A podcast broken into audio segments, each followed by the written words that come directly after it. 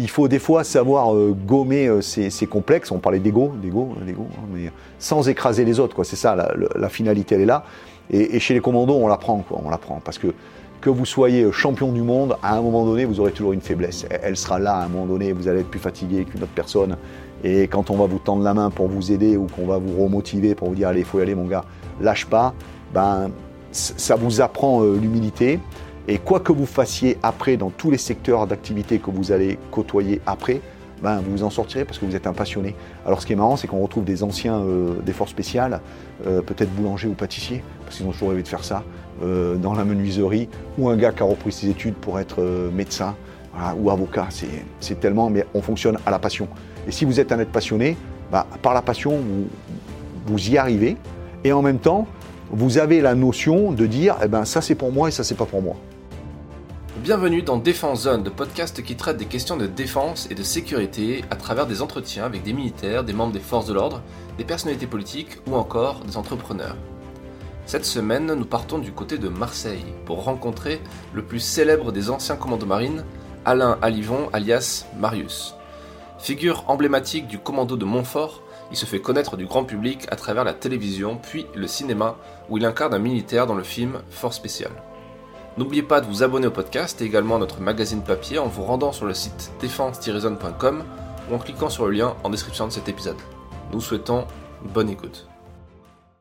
Ben, on va pas perdre plus de temps. Et J'aime bien commencer cette phrase, ce- cette interview avec cette phrase parce que c'est une phrase qui a créé un petit peu le, le- le personnage euh, public de Marius. Oui. Euh, bah, du coup, est-ce que vous pouvez vous présenter? Oui, alors je suis Marius, hein, je suis un ancien. Marius, c'est mon surnom, hein, c'est pas mon vrai, mon vrai prénom. Euh, ce surnom m'a été donné euh, lors de mon stage commando élémentaire par mon instructeur, euh, second maître Denis Bisbeau, pour ne pas le nommer. Et j'étais originaire du sud de la France, et puis voilà, c'est vrai, ce surnom m'a été donné. Et le temps, le temps était important, mais vous voyez, aujourd'hui, je porte plus de montre. Hein, J'ai- plus de montre et je, travaille autrement, pardon. Maintenant, c'est vrai qu'avec les portables, on a toujours l'heure ou autre chose, mais c'est vrai que hum, chez nous, dans la marine et dans les unités non conventionnelles, euh, ou même dans les forces spéciales, le, le temps est important parce qu'il est indissociable de tout ce que vous allez faire. Alors peut-être euh, un peu plus formaté là-dessus, j'ai toujours conservé ça. Et ce qui est d'ailleurs marrant, puisque maintenant que je suis dans le civil, euh, quand je vais à une réunion ou autre chose, j'arrive toujours moi avec mes 10 minutes à l'avance. Alors il y a les gens parlent toujours du mythique quart d'heure marseillais en retard, mais chez moi ça n'existe pas quoi. Et pourtant je suis originaire du sud de la France. Ouais, le temps, vous perdez du temps quoi. Ça c'est c'est ma phrase euh, éternelle au stage commando parce que il y a aussi une notion de mouvement. On doit être toujours en mouvement parce qu'un être euh, vivant c'est un être qui agit quoi. Ça c'est ma ma devise. On sent aussi qu'il y a cette question de. de- alors, j'anticipe un petit peu en parlant de votre livre euh, qui, est, qui est paru aux, éditions de Nimrod. Alors, c'est pas tout récent, ça. Il a quelques années ce livre déjà, 2013. 2013. Euh, mais quand on le lit aujourd'hui, on sent qu'il a encore un- quelque part d'actualité parce que c'est des mémoires, euh, c'est un passage important de votre vie et de. Enfin, votre vie est, est- est assez inspirante. Et à l'intérieur, à un moment, donné, vous, vous, vous expliquez que euh, cette phrase. euh, euh, ne pas perdre de temps prend tout son sens quand vous annoncez à, à votre compagne, à votre femme que vous allez partir en mission. Vous avez que- quelques tr- 30 secondes, je crois, au téléphone pour lui dire qu'en fait, vous n'allez pas revenir demain, vous ne savez pas trop quand vous allez revenir. Là, vous dites que ça prend son temps, tout son C'est vrai, il y a une notion, ce livre est sorti en 2013 aux éditions Nimrod. Euh, c'est une petite partie de, ma vie, hein, une autobiographie euh, voilà, où je, vou- je voulais surtout raconter que tout le monde peut avoir sa chance s'il s'en donne les moyens, voilà, par, par la détermination, euh, par la confiance, quand on vous fait confiance, et par la valorisation de l'individu. Euh, déjà, c'est plus ma, ma compagne, c'est mon ex-femme, mon ex-femme hein, qui, est, qui est partie. On a divorcé, qui, qui est partie avec un, un bon capital. Euh, voilà, je, je peux le dire, on peut parler ouvertement. Aujourd'hui, euh, je, je suis marié, je suis marié, j'ai eu un, un nouvel enfant là qui a, qui a 8 mois, donc félicitations. Là, vous l'aurez en, en, hein, en- dans le podcast, vous aurez ça en primeur, quoi. Donc c'est quand même, c'est quand même royal. Euh, voilà, et puis, euh, et puis c'est vrai que le temps, le temps euh, quand vous êtes dans l'opérationnel, eh ben, cette notion, quoi, même pour parler aux gens, pour prévenir euh, les gens. Mais aujourd'hui, il est beaucoup moins présent euh, dans ma vie, puisque plus on se rapproche de, de la sortie, et plus on a envie de, de raccourcir le temps et de le, de le freiner, quoi, de profiter de tous les moments. C'est c'est ce que je fais hein, sur le plan euh, familial et personnel. Et après, dans l'activité professionnelle, ben, c'est sûr que j'ai toujours envie de, mouvement parce que le, mouvement est important. Bon, on va revenir justement. Vous avez été, euh, vous avez une enfance assez compliqué. vous êtes rentré dans l'armée, vous êtes rentré dans les commandos marines, qui est une des unités les plus prestigieuses dans l'armée française, dans la marine nationale. Et, aujourd'hui, vous, vous avez quitté l'institution pour, pour faire une deuxième carrière dans la sûreté euh, c'est ça C'est ça, exactement. En fait, mon entrée dans la marine est un concours de circonstances. Hein. Je, raconte ça dans mon ouvrage. Euh, moi, j'ai une, je prends les mauvais chemins, quoi, petite délinquance. Je me prends pour un petit caïd hein, dans, le sud de la France. Et lors d'une dernière garde à vue, je suis, euh, voilà, à l'époque il y avait encore le service militaire, j'avais pas fait mon service militaire. Je tombe sur un inspecteur qui, qui prend un peu la, notion du, chemin que je suis en train de prendre, hein, de prendre le chemin, un chemin de perdition. Et il me dit, tu as, deux solutions. Hein. Soit tu continues dans cette voie, c'est la prison ou la mort. Mais comme je vois que tu n'as pas fait ton service militaire, ben, tu vas devancer ton appel, puisqu'on pouvait devancer l'appel à l'époque. Tu vas devancer ton appel et tu vas partir très longtemps et très loin. Donc je, suis son conseil. Hein. C'est la première fois que je suis un conseil d'un adulte. Et puis je vais à la caserne du MU à Marseille. J'ai perdu mon père très jeune. Et j'ai souvenir dans le garage d'un sac de marin avec une caravelle euh, dessinée dessus. Mon père avait été dans la marine. Et quand le, fait de choisir un volontaire service long, on a le choix de l'arme, donc je choisis la marine. Et arrivé dans la marine, à l'époque, j'étais déjà euh, sportif, malgré mes bêtises, ben, je, boxais, je boxais un petit peu. Et le, recruteur me dit, ben, la marine, qu'est-ce que vous aimez comme spécialité? Ben, Je dis, moi je veux du sport, quelque chose qui bouge. il me dit, ben, fusier marin. Donc je, je pars comme fusier marin volontaire service long, c'est-à-dire au lieu de partir pour un an, je signe pour deux ans, plus 12, 24 mois. Et en fait, quand je suis arrivé là-bas, c'est la révélation. Quoi. Je, vois la lumière et, j'ai envie, de, envie de rester dans l'institution. Et je m'engage immédiatement pour, euh, pour être d'abord breveté fusier marin et après postuler au, stage commando élémentaire. Si vous deviez mettre un, un mot dessus ou des mots dessus, ce serait comment vous, c'est quoi cette révélation? C'est quoi qui vous a... La révélation, c'est la valorisation de l'individu. C'est-à-dire que qu'on soit fils de rien, j'aime bien dire des fois ce mot-là, cette grossièreté, fils de putain, ou euh, qu'on vienne d'un milieu aisé, qu'on ait un parcours atypique. Je raconte ça dans, dans mon livre parce que le contact que j'ai eu quand je suis arrivé là-bas, je suis parti euh, d'ici avec un aspect de jeune délinquant, une grosse chaîne en or, un Arminus 22 modifié, 22 Lorif, à barillet 8 coups modifié, qui, était, opérationnel.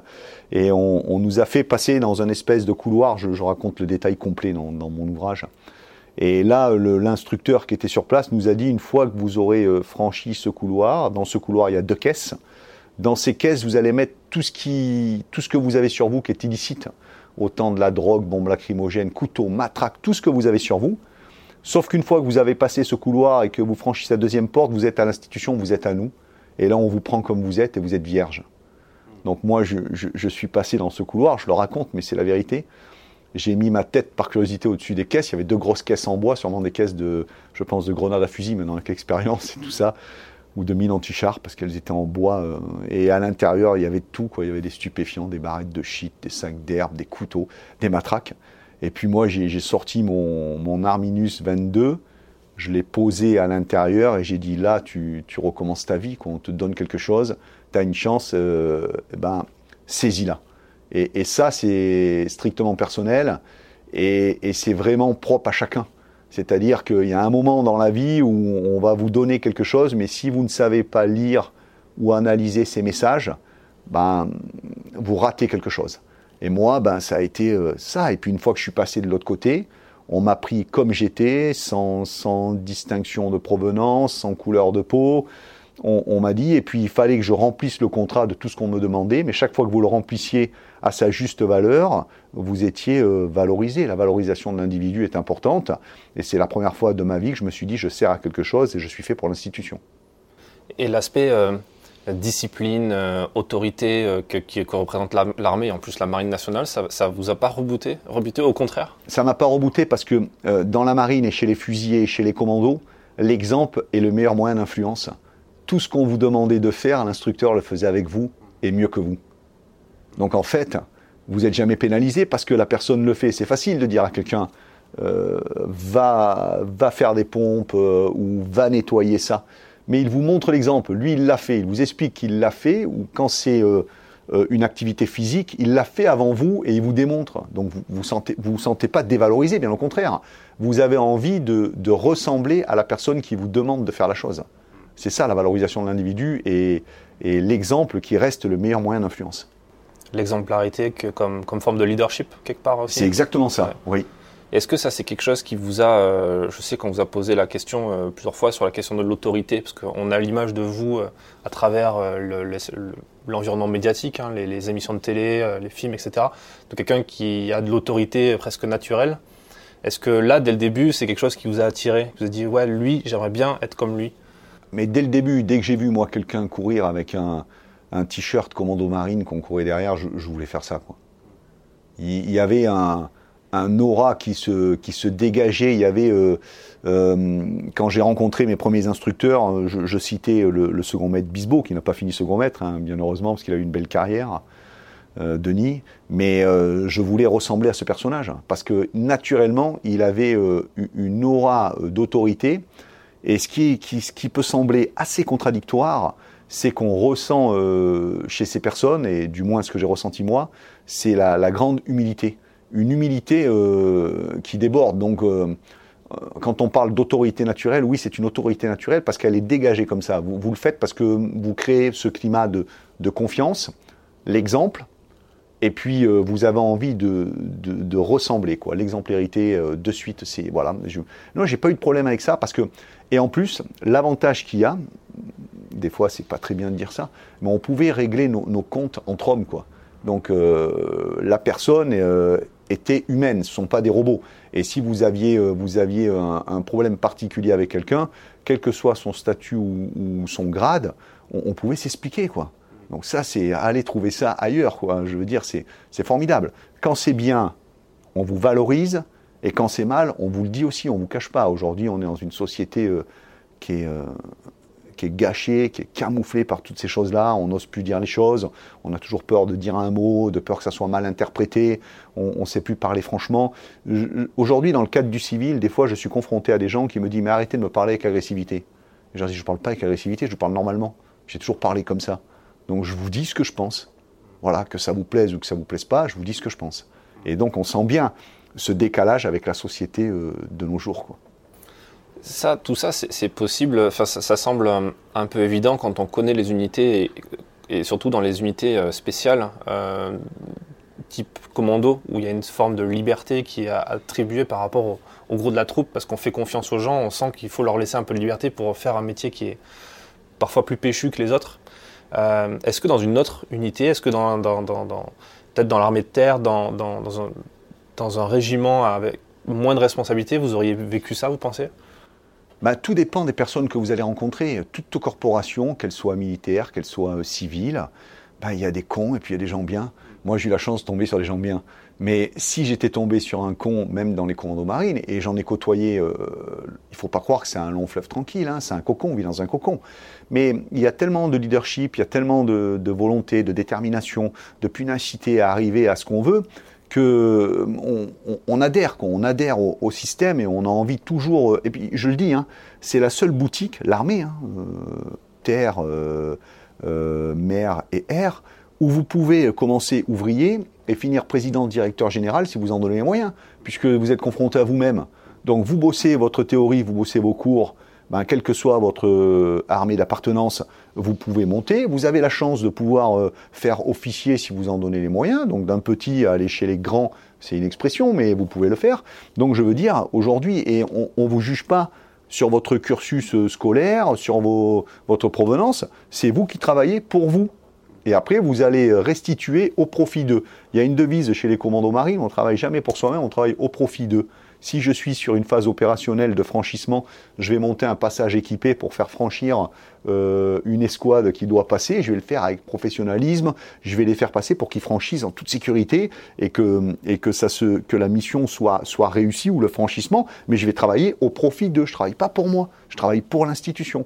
Donc déjà, on a une culture euh, indirecte de l'entreprise parce qu'elle nous nourrit, parce que c'est notre voilà, on a des valeurs qui sont euh, des valeurs et nous on les tire, on a la chance, on a une histoire, on les tire des 177 euh, bérets verts du commando Kiefer, euh, qu'on débarquait en Normandie. D'ailleurs, Léon est en photo dans mon, dans mon bureau. Voilà, Léon est là parce que c'est à ceux de notre race, quoi. Et il n'y en a plus des masses, on dit. Hein, ceux qui ont porté, qui portent et qui porteront le, béret vert, parce que c'est des valeurs. Et nous, quand on entend ou on discute avec Léon, qui est aujourd'hui le seul survivant des 177, bah, on, boit ses paroles. Et à aucun moment, et vous sentez encore chez cette personne qui a bientôt 100 ans, euh, vous, vous, sentez, euh, vous sentez euh, l'humilité, vous sentez voilà cette, cette notion, quoi, ce, qu'on appellerait en anglais le fight spirit, mais c'est un peu ça, quoi.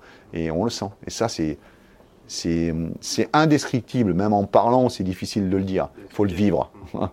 Justement, par rapport à l'humilité, pour faire ce métier, pour être commando marine et pour être dans les forces spéciales, il faut aussi d'autres compétences, d'autres capacités euh, intellectuelles et d'autres compétences sociales, on va dire.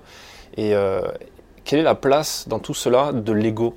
Dans le sens où, est-ce que, on en a ah. parlé avec des anciens forces spéciales euh, Terre qui disaient que, certains disaient que l'ego doit forcément s'éclipser au profit de l'humilité parce que ça, va un peu à, contra, à contrario. Et d'autres disaient non, il faut de l'ego pour être capable d'avoir confiance en soi, d'aller au devant du danger parfois. Alors, la, la grosse différence, je vais vous la donner. Il faut être un loup on est tous des loups. Vous êtes des, loups dans une meute de loups. Tout le monde veut être chef. Il y, a, toujours un qui veut toujours être plus fort comme ça. C'est comme ça. Sauf que, en fait, votre ego, vous le savourez, mais vous ne le mettez pas sur la place publique. C'est la grosse différence. Vous vous. Il y a une autosatisfaction qui, qui est en vous par rapport à votre, votre progression, qu'elle soit physique ou intellectuelle, et vous la savourez. Mais elle est qu'à vous, vous la mettez pas sur la place publique, ou vous allez en parler à, à, vos proches, à, des gens vraiment de, confiance qui font partie de votre premier cercle. Mais voilà, donc c'est là la notion de différence. Euh, quelqu'un qui va se vantariser ou qui va le mettre sur la place publique, qui, qui va, il ne sera pas apprécié chez nous. Il y a de l'ego. L'ego, il y est. Sauf que l'ego, il est très personnel. Vous l'avez, et, ce qui est marrant, c'est quand on se croise ou on se connaît ou on est dans le cadre de l'opérationnel, on sait euh, tout à chacun de quoi la personne est capable. Voilà. Et on sait qu'il a de l'ego, qu'il a de l'ego ou qu'il brille par, son, par ses qualités, par ses compétences. Il y est, sauf que, à la différence, comme je dis, c'est un ego qu'on n'étale pas. Mais il en faut, mais obligatoirement. Eh il, faut, il faut être fier de, ce qu'on accomplit, il faut être fier de, ce qu'on a fait. Il faut, voilà. Mais par contre, c'est pas du ventarisme, bien au contraire, c'est soi-même, on se nourrit, c'est de l'auto-nourriture. Voilà, on se dit, c'est bien, j'ai réussi cette étape, on a des doutes, on a peur, celui qui vous dira qu'il n'a pas peur, c'est un menteur, tout le monde a peur, on a peur, on a des doutes, mais par contre, on, se construit, on avance là-dessus, et le fait d'appartenir à cette corporation ou à ce cocon ou à rentrer dans, dans, dans les commandos, eh ben voilà, l'ego on le nourrit, mais parce que vous êtes vite rattrapé. Si vous avez trop d'ego ou vous vantarisez, vous êtes vite rattrapé par l'humilité. À un moment, vous allez subir un, échec. Je prendre mon cas personnel. Euh, je sors major de mon, stage commando élémentaire. Je sers en commando. Je vais faire mon cours de chef d'équipe, donc euh, deux ans et demi après. Je sors major de mon stage commando chef d'équipe. Je sors, euh, je ne sais plus combien de mon, brevet d'aptitude, le tronc commun. Mais major de mon stage co, je suis le champion du monde, entre guillemets. Voilà, euh, l'élément indispensable. Ça, ça me fait rire ce mot-là, mais bon, je dis. Et hum, je pars en mission en Afrique. Et je postule pour le, le cours nageur, nageur de combat, puisque voilà, donc obligatoirement avant ça, je vais suivre le cours plongeur, je fais mon cours plongeur à Saint-Mandrier, et j'embraye dans la foulée les présélections nageurs pour le cours nageur. Et là, je suis vraiment la, dernière des crasses de meule. C'est-à-dire que l'oxy, je euh, euh, je suis pas bon. Euh, dans l'eau, je suis une espèce de grosse baleine, alors que je suis certifié plongeur de bord. Et là, vous voyez, tout l'ego que, je pouvais avoir avec ma, dague élémentaire, avec ma sortie de major de, mon chef d'équipe commando, euh, s'effondre en, un mois, deux mois. Et puis je suis, je me retrouve rasta, ce qu'on appelle rasta, c'est-à-dire vous êtes échec, mais comme on ne vous fait pas partir, vous êtes en soutien euh, logistique à ceux qui sont encore dans la course. Et je me retrouve sur le Zodiac en tant que, chef d'équipe commando avec un instructeur nageur qui est là et motoriste hein, en train de faire donc avec le 40 chevaux avant, arrière, point mort euh, pendant la plongée de mes camarades qui sont encore là. Et, là, ça vous met une belle baigne derrière les oreilles en vous disant, euh, t'es pas le champion du monde. Alors, l'analyse de la défaite ou de l'échec pour votre ego, vous vous dites, eh ben, c'était pas pour moi. Je suis un excellent commando, mais je ne serai pas nageur de combat. Mais c'est pas grave. Mais moi, j'ai fait la démarche d'y aller. Je, n'aurais, euh, j'aurais pas pu dire, ouais, j'aurais pu être un excellent nageur sans avoir jamais mis les pieds. C'est comme ça que ça marche chez nous. Donc on, on va faire quelque chose. Alors l'échec est très mal vécu quel que soit le commando, hein, quelle que soit le, la formation qu'il va faire quand ça arrive, c'est très rare les échecs. Bon, le cours nageur, c'est indéniable parce que c'est, ça peut être euh, euh, physiologique, médical, euh, bon, et puis voilà, il y, a, y, a, une aisance aquatique qui est très importante. Mais par contre, tous les autres cours interarmés que vous allez faire, même si vous êtes marin, par exemple, moi j'ai fait l'école militaire de haute montagne et je suis pas un grimpeur d'exception, mais je suis parti là-bas, mais il n'était pas question que je rentre sans avoir réussi les cours. Hein. Donc c'est comme ça, parce que y a, voilà, vous êtes un loup. Et après, ben, il y a des choses impondérables. Mais on se, se nourrit pas de la défaite, on s'associe pas dans la défaite, on se nourrit pas de l'échec. L'échec va nous servir pour mieux rebondir, si, si on devait en avoir un. Moi, j'ai fait un échec au cours nageur, ça m'a remis une grosse humilité, je suis retourné dans l'opérationnel, et toutes les personnes qui avaient autour de moi m'ont simplement dit, ce n'est pas fait pour toi, c'est tout il n'y a pas eu de, de, critique acerbe ou autre chose en disant ben, t'es une crasse de meule. Et ça ne m'a pas empêché de faire une excellente carrière. Ah, pour moi, je veux dire, voilà, c'est ça. Faisons une petite ellipse sur, euh, sur votre partie euh, opérationnelle, parce que vous en parlez euh, dans le livre assez longuement, et c'est très bien écrit, et, c'est intéressant, et du coup on enverra les gens vers ce livre. parlons de la partie qui, qui vous a fait connaître auprès du grand public, qui a été ce fameux documentaire sur France 2, l'école des, des Bérets Verts. Euh, à quel moment de votre carrière vous rentrez comme instructeur et qu'est-ce que vous en. Est-ce que c'est un choix d'ailleurs? Alors, c'est un choix. En, fait, pour porter la, tenue anglaise et la veste anglaise, hein, parce que c'est quand même une valorisation de, l'individu quand vous arrivez à être instructeur au stage co, parce que vous, voilà, l'instructeur, c'est très symbolique. Euh, moi, je fais mon brevet supérieur.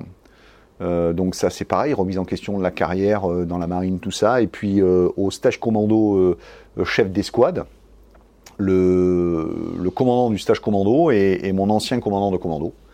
Et me dit, ben, si tu sors du, stage, tu, pourrais venir avec nous au stage co. Euh, si ça te dit, ben, j'ai dit déjà, je vais faire le stage, je vais voir si je sors, si je sors. Et puis si je sors avec l'humilité, vous voyez toujours, je dis, ben, effectivement, je vais y réfléchir parce que je sortais de 13 ans d'opérationnel. Euh, le temps du repos des 6 mois du cours du brevet supérieur, le stage commando. Et effectivement, j'ai choisi de, venir au, stage commando. On le choisit. Et quand on arrive, on arrive sur place là-bas, c'est surtout parce qu'on se dit, est-ce que je vais être euh, aussi bon que je le pense? Et est-ce que je vais réussir à transmettre l'esprit et la manière de, de, de manager, maintenant je suis dans le civil, je vais dire ce mot-là, de manager les, les, les potentiels candidats au stage commando. Et je vais vous dire cette anecdote, elle, est vraie, je l'ai, euh, je l'ai écrite dans mon livre. Quand je suis arrivé au stage commando, j'ai été dans la salle de cours, dans la salle de cours où moi j'avais eu en fin de cours la remise de, euh, du classement. Et, je me souviens parce qu'il y avait mon instructeur euh, Denis qui nous avait pris et qui nous avait dit demain dans cette salle, dans un futur, il y en a qui, seront à ma place ici comme instructeur. N'oubliez jamais d'être humble et de transmettre l'esprit des commandos ne soyez, euh, ne faites pas de jugement hâtif, soyez intègre, soyez honnête et montrez toujours l'exemple. Et alors, je me suis assis à la place, à la place où j'étais quand j'étais élève, alors que j'arrivais comme instructeur. Je me suis assis, j'étais tout seul dans la salle, et j'ai pris cette espèce de temps de, de, méditation et de recul pour dire est-ce que je vais être, est-ce que je vais être bon, est-ce que je vais y arriver, parce que c'est, vous avez dans les mains, si vous n'avez pas assez de maturité, vous n'avez pas assez de recul, vous avez dans les mains la, carrière de beaucoup de personnes pour un stage commando élémentaire. Vous pouvez vous tromper, vous pouvez avoir un jugement hâtif en étant convaincu que cette personne ne sera pas un bon commando et puis euh, elle sort, elle est là, elle a, elle a les notes qu'il faut. Et des fois, il faut aider un peu les gens, quoi. il faut aller chercher en bas pour, pour, les, pour les sortir, pour, pour leur dire allez, il faut y aller parce que voilà, c'est très difficile, c'est un poste à grosse responsabilité mais en même temps, c'est un poste qui est tellement valorisant. Les, les gens que j'ai eus comme élèves, aujourd'hui, sont maîtres principaux, c'est-à-dire adjudants-chefs, sont nageurs de combat, et puis on, on s'appelle toujours, on, s'envoie toujours des, WhatsApp ou autre chose et on continue à discuter. Et ils ont eu des très belles carrières. Et, je me dis indirectement que c'est un peu grâce à moi, en toute humilité. Et comme moi, je valorise Denis, mon instructeur, je dis, euh, si j'avais pas rencontré euh, euh, Denis comme instructeur, si j'avais pas rencontré un major qui s'appelle le major Konak, il n'y aurait jamais eu de Marius, il n'y aurait jamais eu de Marine. Donc voilà, donc je, voilà, c'est des choses qui sont très importantes à ce moment-là, vous découvrez, euh, vous avez dit le mot, euh, le management, mais quelque part c'est plus le commandement, donc on est dans le, dans le milieu militaire. Plus l'instruction. C'est différent, c'est plus l'instruction, parce que le, management, euh, même en commando, dès que vous êtes opérateur commando, vous êtes chef de binôme, vous avez déjà une notion de... Vous êtes très... On, demande beaucoup d'autonomie aux gens par rapport à leur domaine de compétences, savoir rester à sa place, mais beaucoup d'autonomie. Et dès que vous êtes chef d'équipe commando, c'était mon cas, euh, avant d'arriver euh, à mon brevet supérieur, je manageais déjà une équipe de, de 6-7 personnes. Donc vous l'avez déjà, on, vous forme à ça. On vous forme, donc vous, vous, l'avez déjà indirectement. Là, c'était plus le côté instruction. Il, fallait, il faut être, il faut décoder l'instruction, il faut être très fin et il faut amener les gens à, réussir. Et j'avais cette expérience avec le, cours nageur où je me suis fait euh, virer, parce que les instructeurs, il y avait un, instructeur, son surnom c'est Jibi, et, ce gars-là, quand il a vu que j'avais des difficultés, il avait fait mon fort, le même commando que moi. Le soir, après les heures d'instruction de, cours nageur, il m'a appelé. Il est allé chercher un appareil, un oxy tout neuf. Il l'a monté pour moi. Il s'est mis à l'eau avec moi pour essayer de, me faire persévérer et essayer de réussir. Donc vous le voyez nulle part ça. Ce qui fait pour moi, à ce moment-là, comme il aurait fait pour un autre élève ou autre chose, c'est vraiment parce que euh, dans, dans, son esprit, il veut vraiment la valorisation de l'individu et il veut essayer de tout faire pour que l'individu y arrive. Et quand vous êtes instructeur, c'est la base au départ. C'est pas éliminer un maximum de monde. On avait des évaluations à 130 personnes. Et après les deux premiers jours d'évaluation, il vous reste 40 personnes. Mais vous, vous n'êtes pas satisfait de ça. Le, la, la, vraie satisfaction, si vous aviez en face de vous 135 euh, potentiels commandos et que tous réussissent, vous êtes le, plus heureux des hommes. C'est là où les gens, des fois, n'ont pas la, la, notion. C'est pour ça que c'est un poste à grande maturité et à grande responsabilité. Oui, parce qu'il faut être capable de détecter euh, quelque chose chez quelqu'un qui, en plus, est relativement très jeune, euh, qui n'a pas encore d'expérience, qui n'est pas encore un, adulte qui, qui, est, qui est quelque part à la place de ce qu'on lui demande. Et comment, euh, parce que j'ai discuté de ça avec des gens, notamment à Saint-Cyr, ils disaient que quand on a des jeunes officiers, des futurs officiers devant nous qui ont 23, 24 ans, on, leur donne des notes de sport, des notes de culture générale, des notes de plein de trucs, mais on ne peut pas savoir si la personne ne va pas se révéler d'ici euh, quelques mois ou quelques années et Alors, passe peut-être à côté de quelque chose d'important. Avec l'expérience, vous le sentez quand même un petit peu, même au stage commando élémentaire. Et chez nous, le, stage commando élémentaire, le premier stage court, puisque tout au long de votre carrière, en fonction de votre cursus et, de votre avancée, on va dire, dans la chaîne hiérarchique, vous recommencez un stage commando. Les épreuves physiques ne changent pas, sauf change la différence après théorie sur le, fait d'avoir chef d'équipe, chef d'escouade, chef de mission. Là, c'est encore différent. Mais la première partie physique ne change pas. Mais vous, vous êtes. Alors, le, stage commando élémentaire, c'est 9 semaines, 9 semaines intenses où, l'instructeur vit avec les élèves. Donc, euh, et vous êtes tellement fatigué physiquement que vous ne pouvez plus tricher. Je parle sur le côté euh, psychologique. C'est euh, vous êtes vous. Et même si vous êtes arrivé euh, en vous cachant derrière un masque par rapport à vos compétences physiques ou, vos connaissances ou autre chose, c'est tombé de suite. Et, vous savez avec l'expérience qui fera un, bon commando et qui aura éventuellement une, une carrière une carrière longue ou une carrière courte dans ce domaine-là. J'ai fait de 94 à 97 instructeur au stage commando. J'ai toujours voulu avoir les élèves la base, le diamant, le produit brut, c'est-à-dire le stage co-élémentaire. Moi, je voulais les jeunes qui arrivaient parce que c'était, je, je les, je les polissais, je les formais, comme voilà, je leur donnais quelque chose. C'était un échange qui est, c'est formidable. Quand après, dans la chaîne hiérarchique, quand vous êtes un peu plus haut, c'est différent parce que les gens, ils ont leur expérience, même si le physique ne change pas, ils veulent toujours apporter une touche personnelle, c'est, différent. Et je suis revenu euh, après mon fort, euh, de 2003 à 2006. Et quand je suis revenu, on a voulu me donner les chefs de mission de ça. J'ai ah, je connaissais le, Pacha, le commandant du Stachko. J'ai dit, donne-moi le diamant, je veux les BE. Et, là, c'est voilà, parce que c'est c'est une expérience formidable. Et en fait, ils attendent tellement de vous, mais vous, vous recevez tellement d'eux par, par leur volonté, parce que vous dites, c'est pas possible. Je suis passé par là, j'ai fait ça, c'est ma deuxième affectation, je reviens, je mets la veste anglaise, et je vois les gens, autant pour ceux qui restent, autant déterminés, autant de volonté, de pugnacité. Vous dites, c'est, ça existe, quoi. Il y, a, cette étincelle encore qui existe, et cette lumière, et vous dites, il y en a encore, quoi, ça existe. Et ça, c'est bon. Ça vous nourrit. Ouais, j'imagine. Euh, on a reçu dans le podcast euh, euh, Louis Saillant, qui, a écrit lui aussi un livre qui s'appelle Chef de guerre, dans lequel il raconte son, stage co et toutes les péripéties à l'intérieur où il s'est blessé vraiment de façon assez grave. Il a continué pour éviter d'être d'être éliminé et il nous expliquait le, cette difficulté extrême. Ça fait partie des stages les plus compliqués au monde. même au niveau presque, peut-être au niveau des buds, des SEALs. Je ne sais pas si vous avez si vous avez déjà On a échangé, on a échangé avec eux. C'est pas pareil. C'est nous, on est beaucoup plus rustique.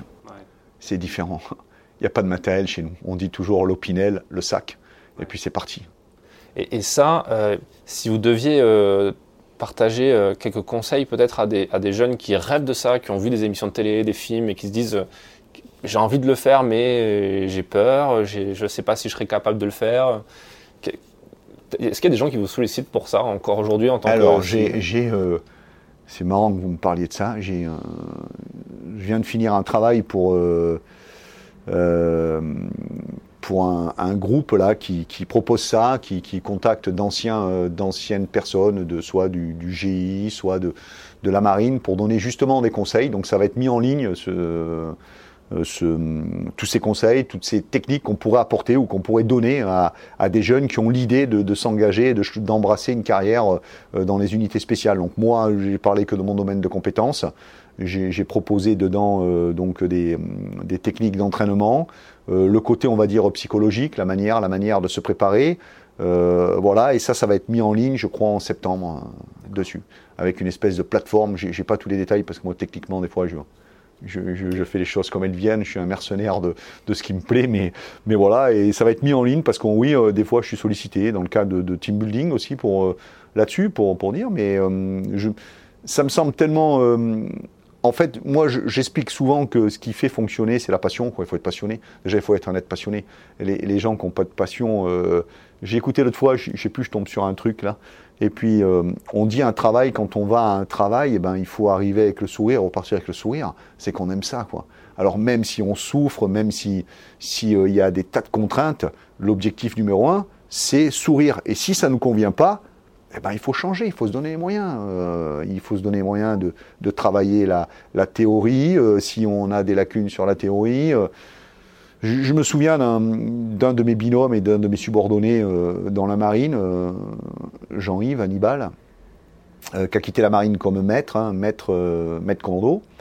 Et il avait toujours ce, petit, ce petit complexe dans l'écriture, parce que quand il écrivait, il faisait beaucoup de fautes d'orthographe. C'est quelque chose qui le gênait.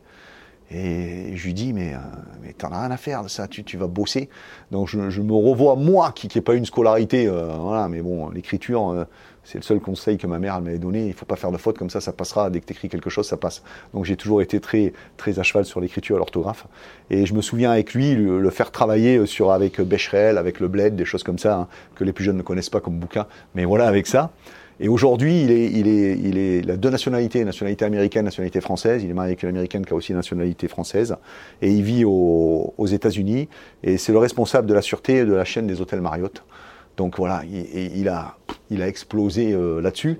Mais voilà, donc en basculant sur. Voilà, et, il faut des fois savoir euh, gommer euh, ces, complexes. On parlait d'ego, d'ego, hein, d'ego, hein, mais sans écraser les autres. Quoi. C'est ça, la, finalité, elle est là.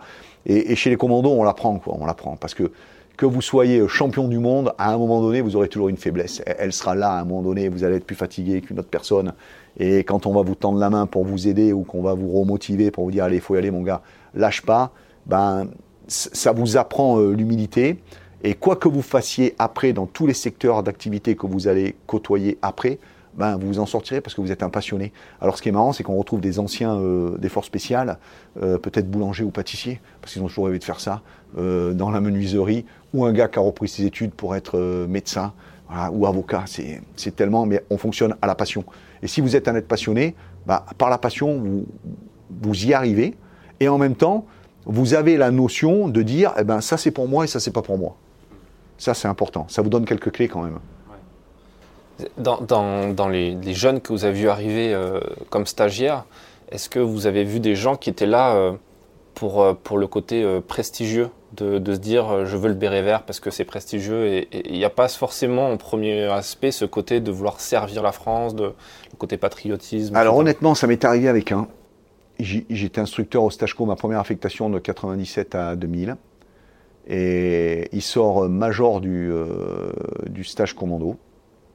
Euh, dans la foulée, il embarque à, Jaubert. Et, j'ai souvenir de, ça, c'est que moi, en fonction des affectations qu'ils avaient, parce qu'au début, euh, énormément de personnes euh, au départ du stage co élémentaire, comme je vous disais, beaucoup de postulants pour très peu d'élus. Et à la fin, vous sortez des fois avec 13 personnes, 10, 12 personnes. Donc je prenais le temps, en fonction du commando où ils embarquaient, d'aller voir les chefs d'escouade qu'ils avaient, puisqu'on était à peu près la même génération, et, de voir si le chef d'escouade était, c'est peut-être pas très euh, très homme de dire ça, mais s'il était bien ou pas bien, parce que des fois, il faut, il faut un temps d'adaptation quand un jeune il sort du stage commando. En fait, quand il sort du stage commando, il est opérationnel, mais il a tout à apprendre en bas. C'est-à-dire qu'il se construit, il a, a le, panel, il passe le moule, et arrivé en bas, il se construit par rapport à la spécificité du commando dans lequel il arrive.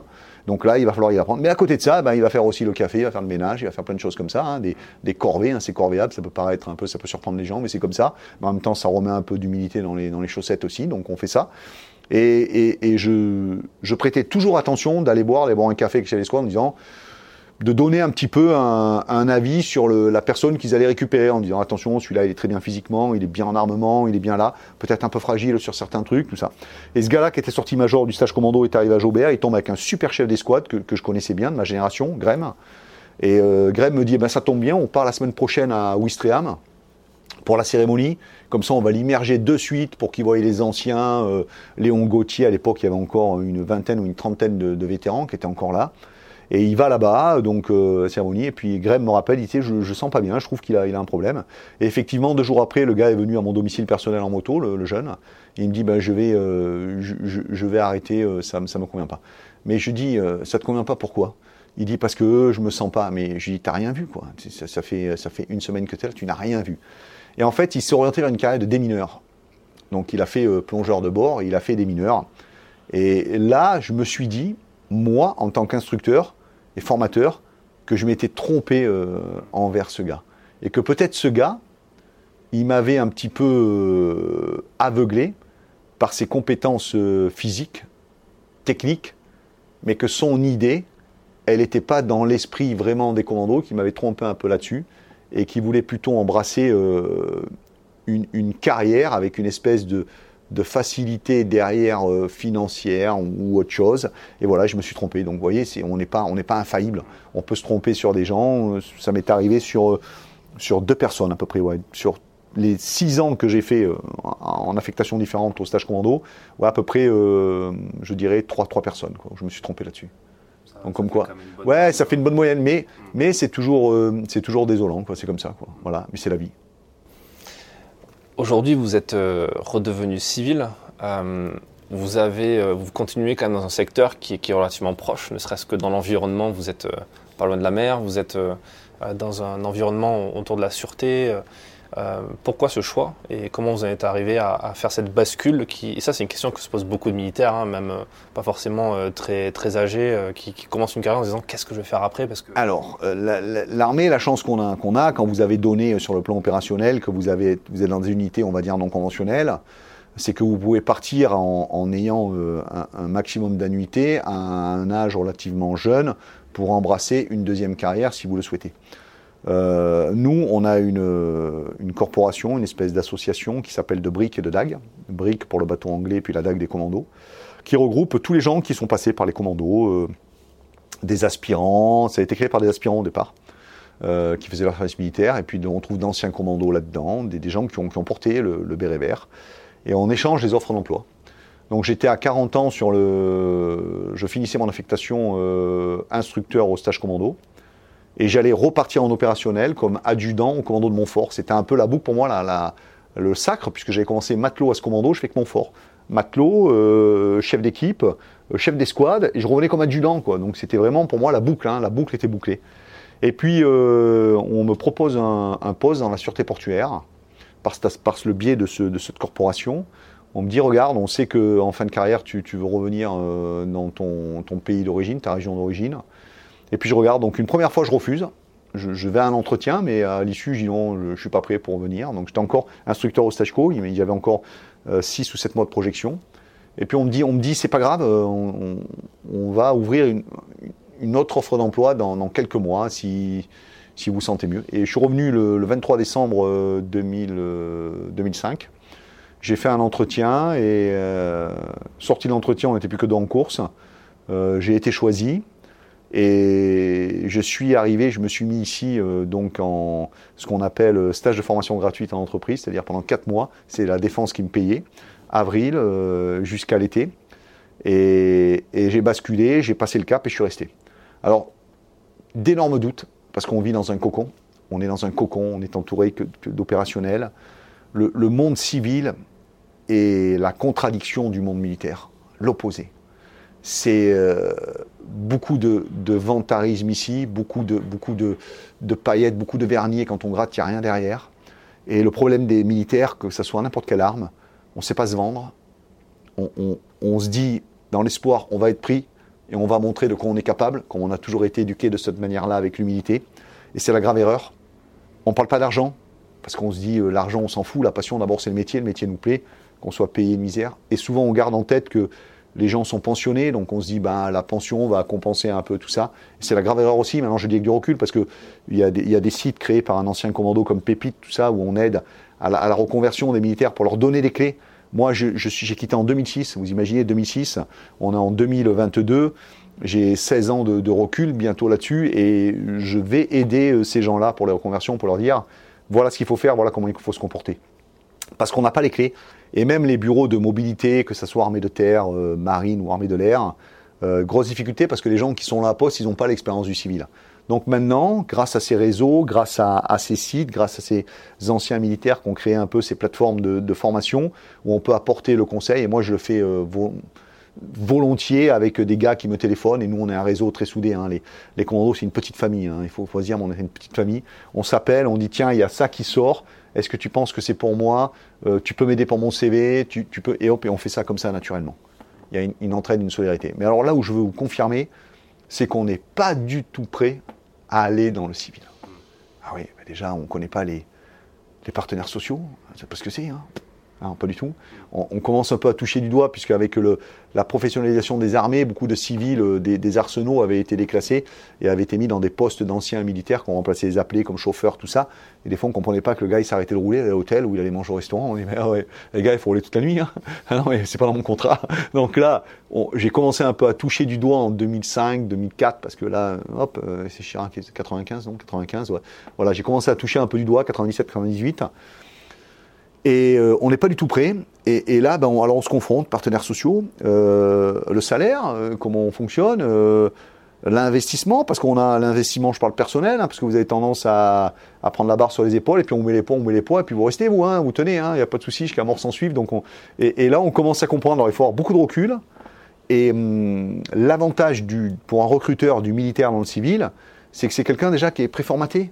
Donc ponctualité, politesse, respect, euh, investissement et la culture de l'entreprise, ce que les civils n'ont pas. On a une culture de l'entreprise, quoi. Donc euh, c'est une grosse différence et on vit pour la collectivité avec la respiration collective. Donc ça, la cohésion, c'est des mots qu'on connaît.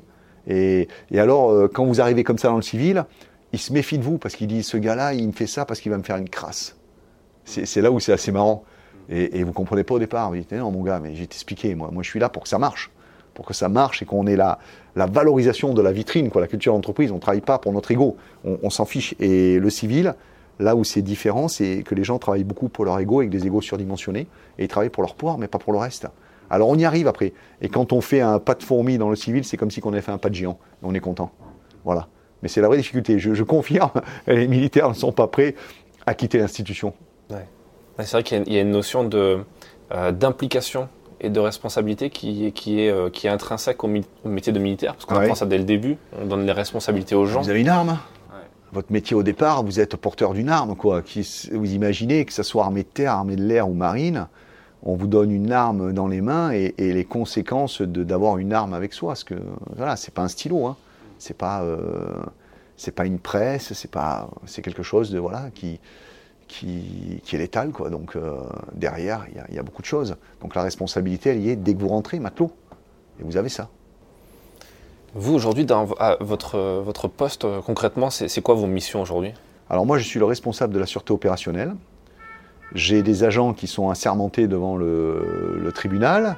Et moi, je fais une, gestion. Alors, les Américains ont mis en place le code ISPS après l'attentat de Tour Jumelle. Aujourd'hui, dans les échanges euh, internationaux, euh, tout ce qui touche l'interface navire et installation portuaire, ils ont fait un copier-coller de la sûreté aéroportuaire pour la mettre au portuaire. Et donc, on a été beaucoup sollicité, tous les anciens de, euh, ma boutique, pour, mettre en place, c'est arrivé que les Américains ont mis ça après l'attentat des tours jumelles, pour qu'on mette en place eh ben, les services sûreté, la, sûreté dans les, dans les ports, et que ça soit euh, sur le territoire national ou à l'étranger. Et voilà comment je suis arrivé là pour, pour mettre en place ce système-là. Moi, c'est une création de poste. Je suis arrivé lors d'une création de poste, et puis après, on a, on a étoffé le système, et euh, j'étais d'abord responsable de la sûreté euh, d'un bassin à l'ouest. Et aujourd'hui, je m'occupe de la totalité de la sûreté. Donc vous avez une équipe euh, sous vos ordres, un peu ah, comme à l'époque Oui, oui, exactement. Oui, j'ai plus qu'une équipe. Hein. J'ai beaucoup de monde et plus du prestataire de service dans le cadre de marchés publics, euh, donc des sociétés de gardiennage en fonction, puisqu'on est établissement public de l'État. D'accord. Et J'imagine que tout votre parcours euh, dans l'association vous aide maintenant à, apprendre à manager les ah, équipes. Ça m'a toujours aidé, ça m'a toujours aidé. C'est la base, la base de tout. Hein. Et tout ancien militaire que vous vous côtoierez dans le, civil, euh, tout ce qu'on a appris, on s'en sert. Sauf qu'on a, changé la mesure et la graduation. C'est tout. La vie n'est pas en danger, mais par contre, on reste toujours sur la phase de l'objectif. Comment réussir l'objectif? Si je prends une mission, comment se prendre l'objectif? Au faire, observer, se déplacer, euh, coiffer l'objectif, fouiller, rendre compte. On fait pareil et on va adapter la mission, mais le degré d'intensité n'est pas le même et la graduation est différente. Mais vous gardez tout ça, quoi, vous en servez. Un patrac DR, personnel, armement, tenue, radio, tout ça, vous faites pareil. Et puis vous adaptez. Là, je travaille avec des consignes euh, provisoires, des consignes permanentes. Euh, tout ce que j'ai appris me sert et me permet de, l'adapter. Hein. C'est une grosse richesse. Hein. Nous, on a, des, grosses malles au trésor là-dedans et on s'en sert. Est-ce que vous continuez euh, à donner des cours dans le cadre de votre association? Oui, alors j'ai une association qui s'appelle le Marustime Combat, que, j'ai créée euh, depuis presque 14 ans maintenant, 14 ou 15 ans. Et alors je, continue, aujourd'hui je suis installé dans le Vaucluse, je donne des cours le, tous les mardis, hein, j'ai voulu conserver ça. quoi. Donc je donne des cours tous les, tous les mardis soirs dans un dojo où on travaille la préparation physique, le mental, et on travaille le self-défense basé sur le, vraiment le, concret de la vie euh, quotidienne. Hein. Je, je, mets en place des choses. Et euh, dans le cadre de mon association, j'organise des stages aussi le week-end, ce qu'on appelle les stages d'aguerrissement. Moi, je bannis le mot commando, il est réservé à des professionnels. Et quand les gens viennent là-dessus, je leur dis non, on ne parle pas de stage commando, on parle de stage d'aguerrissement, euh, mixte. Hein. Et je les ai commencés pour la première fois cette année à partir de 16 ans, donc 16 ans et jusqu'à jusqu'à ce que les gens aient une aptitude physique. Et voilà, et on fait un week-end complet d'aguerrissement où il y a des modules, euh, franchissement, physique. Euh, je fais topographie et quelques surprises quoi, pendant mes stages. Voilà. Et ils sont ouverts à tous. D'accord. Et tout est reversé aux associations, bien sûr. Aux associations en lien avec les commandes marines ou pas forcément Par exemple, ouais, en grosse partie, je fais l'entrée de Fusco. J'aime bien faire l'entrée de Fusco parce que c'est une, jeune association euh, qui, qui, aide, euh, par exemple, deux anciens de chez nous. Il y en a un qui est amputé d'une jambe et puis l'autre qui a quitté, qui doivent euh, traverser en kayak pour rejoindre, partir de Normandie pour rejoindre, partir d'Écosse, pardon, pour rejoindre Normandie. et après, je peux faire la mucoviscidose, je peux faire Sourire à la vie, qui est une, association à l'Estac, à Marseille aussi, sur les enfants hospitalisés. Je voilà, j'ai pas de, de, choix, mais c'est vrai que je favorise beaucoup euh, mon ancienne boutique pour les blessés de guerre ou autre chose. J'aimerais, si vous êtes d'accord, qu'on parle de votre, de votre passage euh, euh, médiatique le plus, le plus récent. je crois que c'est pas vraiment le plus récent, mais votre expérience au cinéma et euh, vous, êtes passé, vous, avez, vous avez tourné dans un film, vous êtes acteur dans un film qui s'appelle Force Spéciale. C'est ça. Et je sais plus si c'était avant ou après, vous avez aussi été le personnage d'une série, d'une télé-réalité sur le service militaire. C'est ça. c'est comment vous êtes arrivé à, tomber sur ce projet et comment vous l'avez vécu aussi Qu'est-ce que ça, ça a réveillé chez vous Qu'est-ce que ça vous a... Alors, ce, projet, il est simple. Hein. Je suis à la gare de Lyon avec mon éditeur, avec François de Saint-Exupéry. Il me dit, il y a deux personnes d'une boîte de production qui veulent vous rencontrer pour vous parler d'un projet. je dis, OK. le, QG, c'est le, train bleu, là-bas. Euh, donc, euh, on boit le café là-bas. Je rencontre ces deux personnages. Euh, Studio 89, une boîte de production qui dépend directement de M6. Ils me disent qu'à la bourse des émissions, ils ont acheté une émission qui s'appelle Lads Army, qui, est tournée en Angleterre, où ils vont chercher des délinquants. Euh, formé par les Royal Marines, tout ça. Et puis à la fin, si le, gars va jusqu'au bout du stage, bah, il est breveté parachutiste et il a euh, éventuellement une possibilité de s'engager à l'armée. Ils me disent qu'en France, euh, politiquement, on ne peut pas le faire. je dis OK. Je dis de toute façon, je ne travaillerai pas avec des délinquants, donc en plus, je, dis ça. Et ils me disent voilà, nous, on ne sait pas comment adapter le programme. Je dis pas de souci. Je dis je vous écris le programme, si vous voulez. Donc euh, François de Saint-Exupéry, mon éditeur que j'ai pris comme agent, et il gère très bien ces choses-là parce que j'ai horreur de l'administratif et de, la, de ces gestions de contrats et, tout ce qui s'ensuit, c'est mon filtre. J'écris un programme de, de, 15 jours. En fait, j'écris euh, les, classes euh, du service militaire, de mon service militaire. Donc j'écris, voilà, tac, tac, tac. Donc on leur, on leur propose le programme, ils acceptent hein, sur mon écriture, et à la fin, ils, ils veulent un deuxième rendez-vous et il me demande de, de, tourner, euh, enfin de, faire le, rôle de l'instructeur euh, principal dedans. au début, je refuse, hein, donc il faut appeler encore du monde un peu plus haut dans la hiérarchie de la boîte de production pour, pour me convaincre. Et après, j'ai dit. Euh, comment? Pourquoi vous refusez?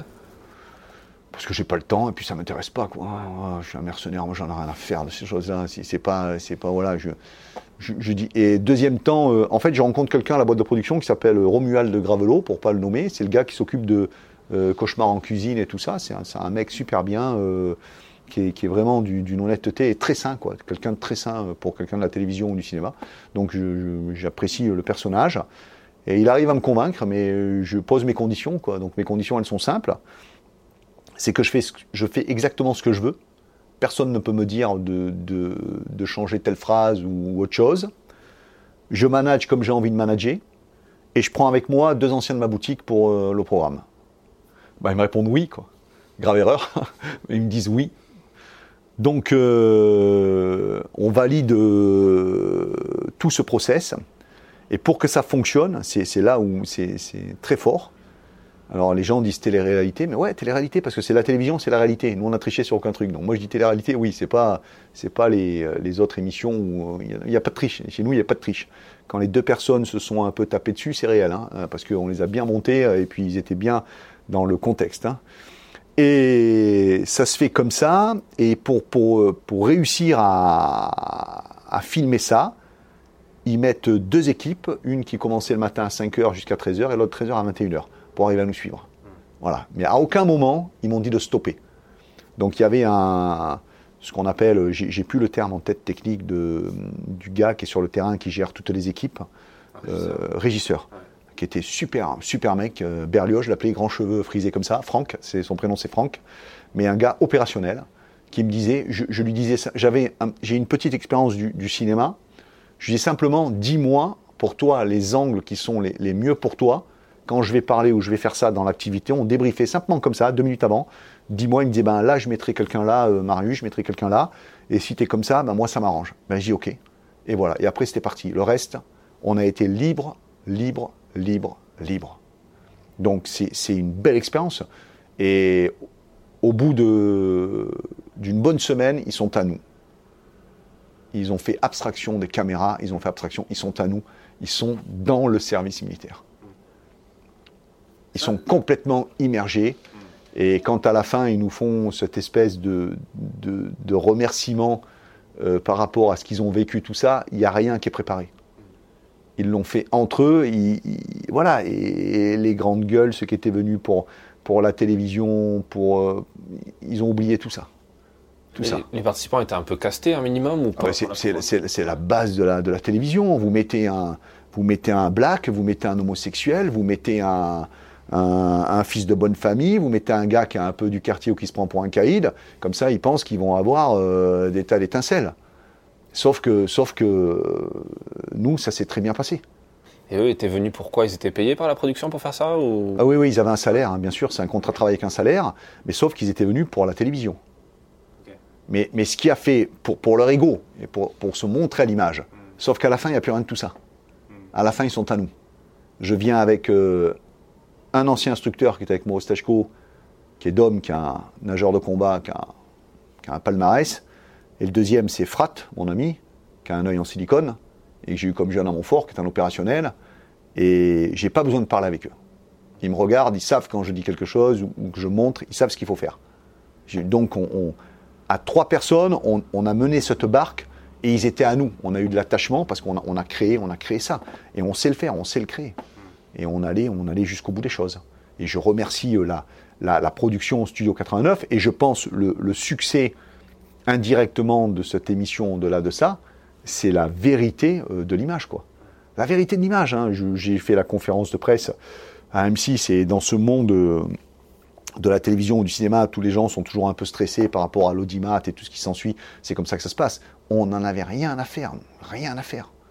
Et, je remercie euh, la Studio 89 parce qu'après ils ont accepté le deuxième projet, hein, le, sens de l'effort, où on a, on a monté cette émission, le sens de l'effort, qui était tournée en Bretagne, où le, le deal avec la production, c'est-à-dire que tous les jeunes qu'on avait qui restaient jusqu'au bout du stage avaient droit à une formation euh, dans le secteur, le domaine de compétences de leur choix, bilan de compétences pendant l'émission, et à la fin avaient droit euh, à la formation de leur choix s'ils allaient jusqu'au bout du stage. Et c'est ce qui s'est passé, de l'esthéticienne au coach sportif, à tout ça. Et on l'a fait valider par la, par la production. Donc euh, voilà, un, travail de, de confiance et un travail d'honnêteté. C'est comme ça que j'aime les choses. Et elles se sont passées comme ça. Après, j'ai refusé. hein. On, est venu me solliciter pour, euh, euh, pour faire le, le coach là, pour les espèces de, de télé-réalité, pour faire le coach. Mais autant toucher ces choses-là. Moi, je, le, garde à vous le sens de l'effort, au-delà de la, de la confiance euh, qui m'a été accordée par euh, M6 et Studio 89, euh, je veux dire, on a pris du plaisir. C'est pas une contrainte. Ça n'a jamais été une contrainte. On s'est régalé. Trois semaines de tournage à, à, Charlemont, là-bas, au fort de, je sais plus comment il s'appelle ce fort là-bas. Mais on, s'est régalé. On s'est vraiment fait plaisir. C'est quoi les retours que vous avez eus de l'institution, de tout ça? Ils vous ont suivi, vous, a- vous avez contacté, ou est-ce qu'ils vous ont mis des bâtons dans les roues Ah non, ou- je n'ai pas de bâton dans les roues, non, non, non, non. Aujourd'hui, je, je- je dis sincèrement, je suis, euh, je rends au quintuple tout ce que la marine m'a donné. Euh, je suis ce que je suis parce que la marine a accepté euh, mon engagement, parce que j'ai fait, j'ai servi chez les commandos marines, parce que j'ai été mis de l'ombre à la lumière par euh, l'école des bérets verts envoyé spécial. Je voulais pas du tout faire ce, reportage. hein. D'ailleurs, c'est pour ça. hein, et c'est devenu des amis. Après, euh, euh, Thierry, Thierry Marot et puis Stéphane Ribojade, qui était, je faisais l'amalgame entre journaliste et puis reporter, mais c'est devenu des potes. Hein. Memento Production, c'est des, potes. Et c'est pour ça que je, pense que c'est toujours filmé avec une, une vérité sans faille, puisqu'on ne triche pas. Pour moi, il n'existe pas. J'ai la chance de ne pas avoir de stress, moi. Par, on me dit attention, euh, filmer, je m'en fous complètement, moi. Donc je, suis comme je suis. Je ne vais pas changer ma manière d'être. hein. J'en ai rien à faire. Je triche pas. Et l'institution, euh, tant que je fais du soleil à l'institution, je pense que je suis, euh, en toute humilité, à, l'origine de beaucoup d'engagements dans la marine par rapport à ça. Euh, donc je veux dire, je suis peut-être le meilleur VRP de la marine nationale, mais je demande rien en échange. Je rends aucun tube ce qu'elle m'a donné. Sans la marine, je n'existe pas. Vous J'ai avez, des- vous avez jamais été démarché par le recrutement justement de l'armée ou de la marine? Non, j'ai fait beaucoup d'interventions pour les préparations militaires, mais euh, du bénévolat à la demande des instructeurs que, que je connais. J'ai fait deux ans de réserve à Saint-Mandrier, enfin à, Saint-Mandrier, à, hum, à Toulon, où je faisais la formation, l'instruction armement à- pour l'opérationnel des navires et tout ce qui s'ensuit. Et après, j'ai arrêté parce que j'ai l'impression que je me déguisais. Quand vous avez quitté l'institution, euh, on se déguise. Quoi. Moi, j'aime pas. euh, voilà, je n'ai pas besoin de ça. Je suis passé à autre chose. Je prends des livres euh, sur l'étagère, ma marine, le civil, mon enfance, et je fais comme ça. Et puis on verra demain. Quoi. Voilà. Qu'est-ce que vous pensez du SNU, de, tous ces, projets d'essayer de, de ramener un service militaire? Parce que c'est compliqué. Est-ce qu'on pourrait revenir à un, service militaire? C'est une vraie question parce que vous, vous moi, moi, moi, moi, je, serais, euh, je serais favorable à ça. Moi. Voilà. Au-delà, je, suis, euh, je donne mon avis de citoyen euh, sans, sans avis politique, hein, politique totalement.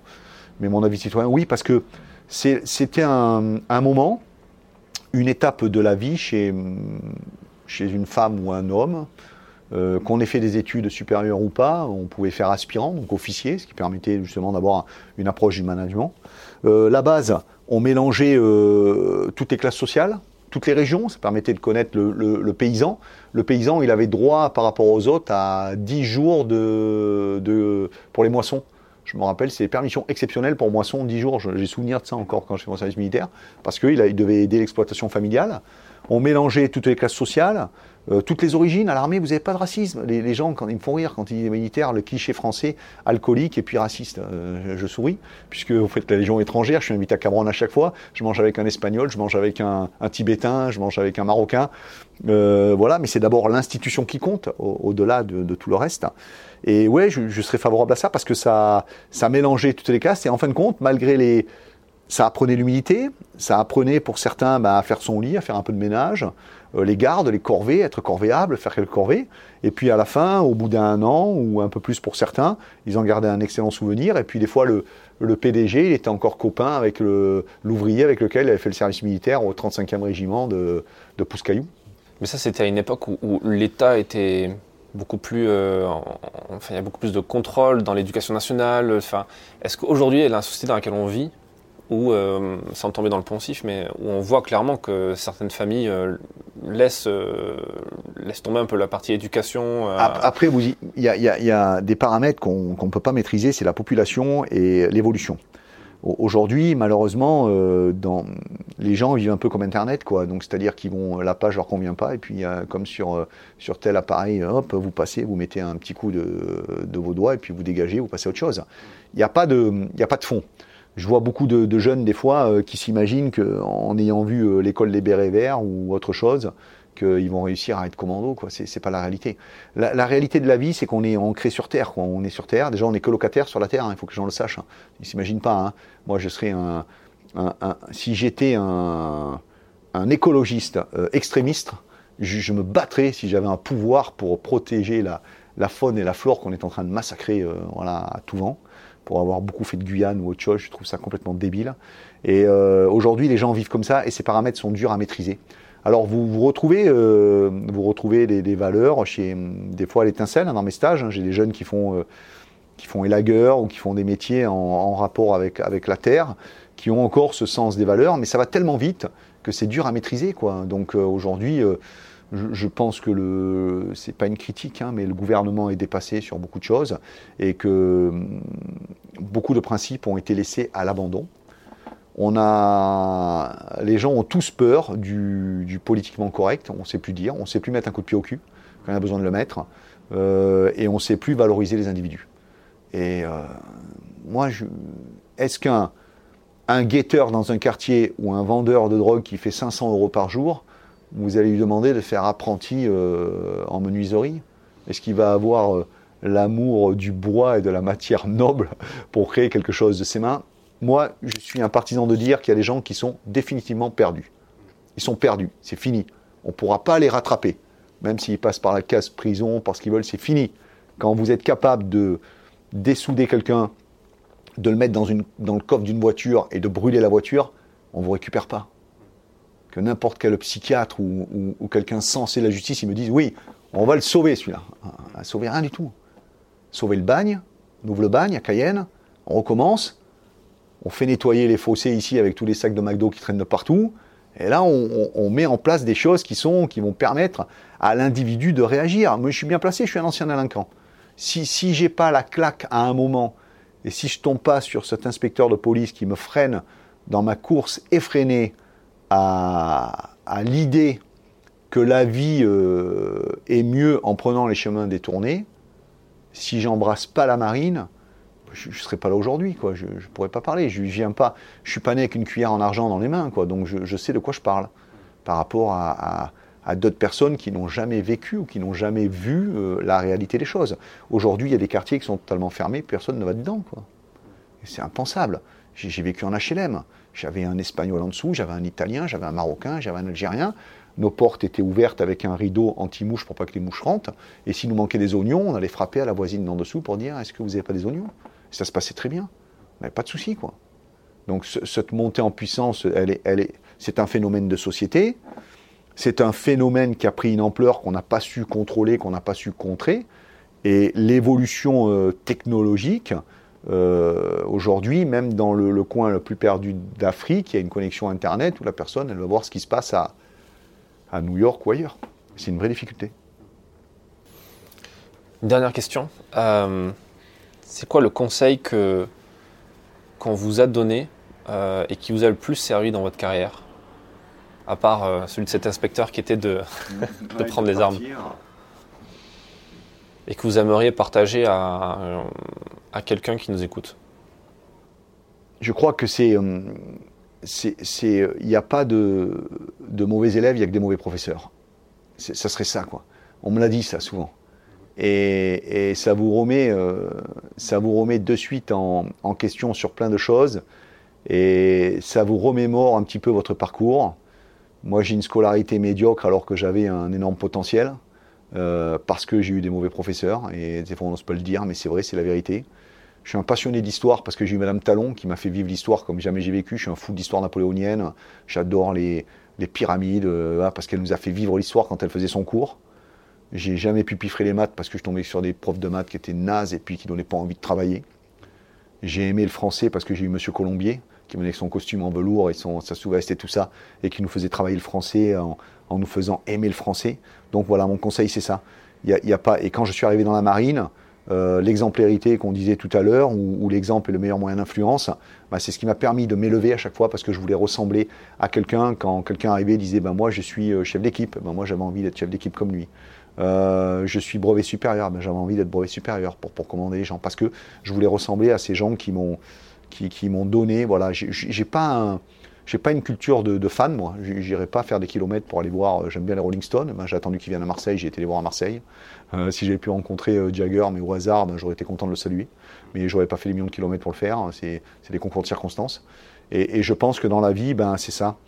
Quand on a des mauvais professeurs et qu'on prend le mauvais chemin, ça c'est le premier point. Et le deuxième, c'est savoir saisir les opportunités du moment qu'elles sont dans une philosophie euh, d'honnêteté et d'intégrité. C'est ça qui est important. Et des fois, il y a une petite fenêtre qui s'ouvre et on, hésite. Et comme je disais tout à l'heure, euh, il ne faut pas dire euh, je n'ai pas peur, on a tous peur. Mais les doutes font partie de, la vie et les doutes permettent d'évoluer et de se construire. Voilà, il faut le faire. Mais soyez honnête avec vous-même, soyez, ça ne me plaît pas, c'est pas, pas pour moi, et eh ben je m'en vais, mais je, je l'assume, quoi. Assumez. Et ce n'est pas un échec ou une défaite qui va vous pénaliser, bien au contraire. Ça vous aide à rebondir et à travailler pour autre chose pour avancer. Voilà, j'ai donné plusieurs conseils dans la finalité. Mais euh, bah, c'est très bien, très bien. Comme ça, ça permettra d'inspirer encore plus les gens qui nous écoutent. J'espère. Merci pour, euh, pour cet échange. Non, merci à vous. C'était bien sympa. Merci. Merci d'avoir écouté cet épisode jusqu'à la fin. S'il vous a plu, partagez-le autour de vous et abonnez-vous au podcast pour ne pas rater les prochains. Défense c'est aussi un magazine en ligne et en version papier disponible sur le site internet défense-zone.com. Rendez-vous en description pour plus d'informations et à très vite dans un prochain épisode.